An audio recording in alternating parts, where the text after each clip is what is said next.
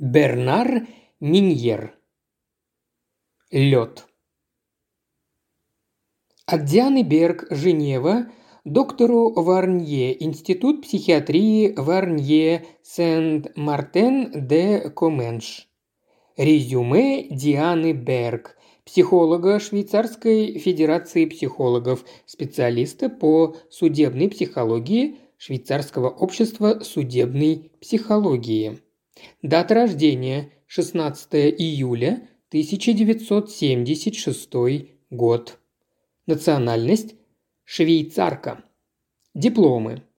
2002 год. Диплом высших исследований по клинической психологии Женевского университета.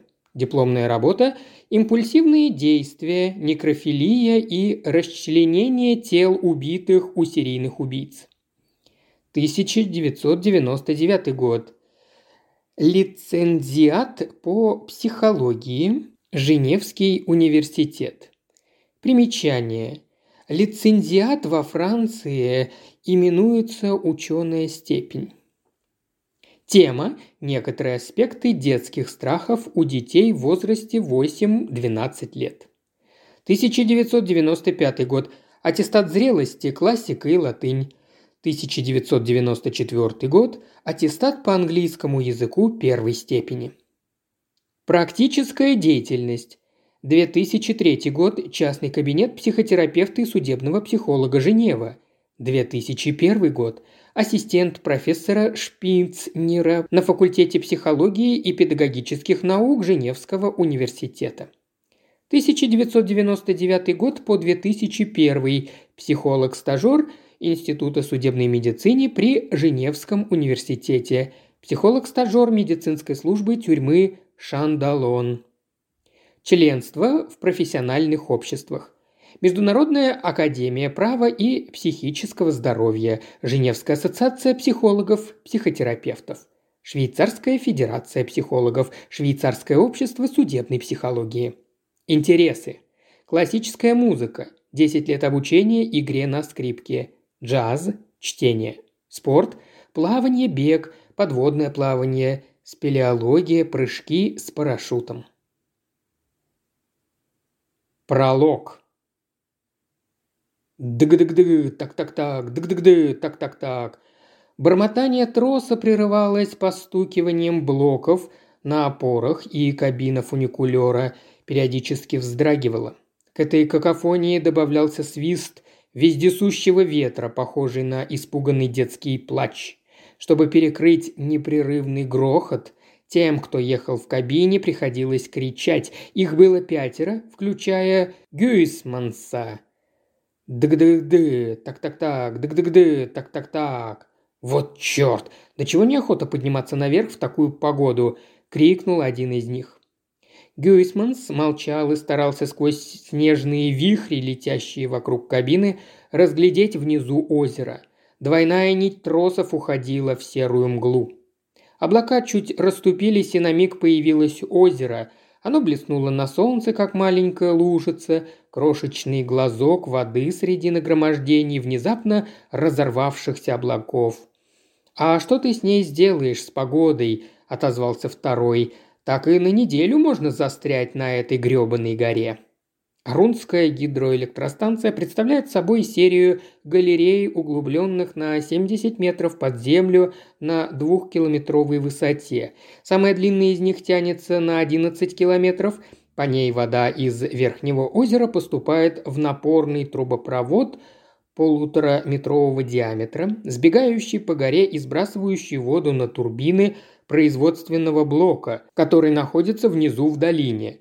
Добраться до высокогорной электростанции можно только одним путем – через шахту. Вход в нее находится почти у вершины, потом надо спускаться до главной галереи на грузовом лифте, а затем, после того, как закроют водяные заслонки, преодолеть около 8 километров по галереям на двухместном тягаче. Это около часа пути в полной темноте. Есть, правда, еще вертолет, но им пользуются в крайних случаях. У верхнего озера оборудована посадочная площадка, пригодная только в хорошую погоду. «Иоахим прав», – сказал самый старший, – «в такую погоду вертолет не сможет сесть». Они понимали, что это значит. Через несколько минут после их проезда откроются заслонки, и тысячи кубометров воды с ревом ринутся по галерее – в случае аварии понадобится около двух часов, чтобы осушить галерею, еще час, чтобы добраться на тягаче до шахты, 20 минут на подъем, еще 10 на спуск по канатке до электростанции и 30 по дороге на Сен-Мартен-де-Коменж, если, конечно, дорога не будет перекрыта. Если произойдет авария, то они доберутся до больницы не раньше, чем часа через четыре. А станция ветшает – она работает с 1929 года. Каждую зиму перед таянием снегов бригада проводит наверху 4 недели, занимаясь проверкой, починкой и заменой отслужившего свой срок оборудования. Работа трудная и опасная. Гюйсманс следил за орлом, кружившим метрах в ста от кабины фуникулера и молчал. Потом он перевел взгляд на ледяные провалы, смутно темнеющие под днищем кабины.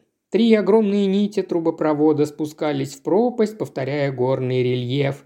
Долина уже давно пропала из виду. Метрах в трехстах внизу из тумана выступала последняя опора, поставленная там, где склон образовал широкую полку. Кабина подъезжала к входу в шахту.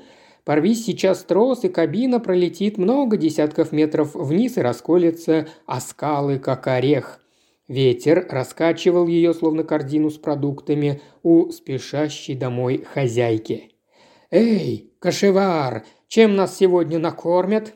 «Да уж точно не мясом». Не смеялся один Гюйсманс. Он следил за маневрами желтого директорского микроавтобуса далеко внизу, на площадке перед станцией. Автомобиль уехал оттуда и пропал из виду. Его окружила и поглотила толпа облаков, будто племя индейцев, напавшее на дилижанс. Каждый раз, когда Гюисманс забирался сюда, ему казалось, что он ухватил простую изначальную истину своей жизни. Но вот объяснить, какую именно, он не мог, а потому перевел взгляд наверх к вершине. Они подъезжали к металлической площадке у бетонированного входа в шахту. Здесь канатка заканчивалась. Как только кабина остановится, все пройдут по мосткам к ступеням Блокгауза. Гюисманс прищурился. Площадка смотрелась как-то непривычно. Было на ней что-то лишнее. В переплетении металлических балок, качавшихся от ветра, угадывалась смутная тень. «Орел угодил на трос и повис на роликах», – подумал он. «Да нет, чепуха. Тем не менее на тросе висела большая птица с раскинутыми крыльями – может, гриф попал между прутьев решетки, да так и застыл от холода. «Эй, поглядите-ка!» Это был голос Иоахима. Он тоже заметил. Все повернулись к платформе. «О, Господи, это еще что такое?» «Нет, не птица», – подумал Гюйсманс. Смутная тревога охватила его. Над платформой, как раз под переплетением тросов и металлических балок, что-то висело, словно подвешенное в воздухе. Оно напоминало гигантскую бабочку.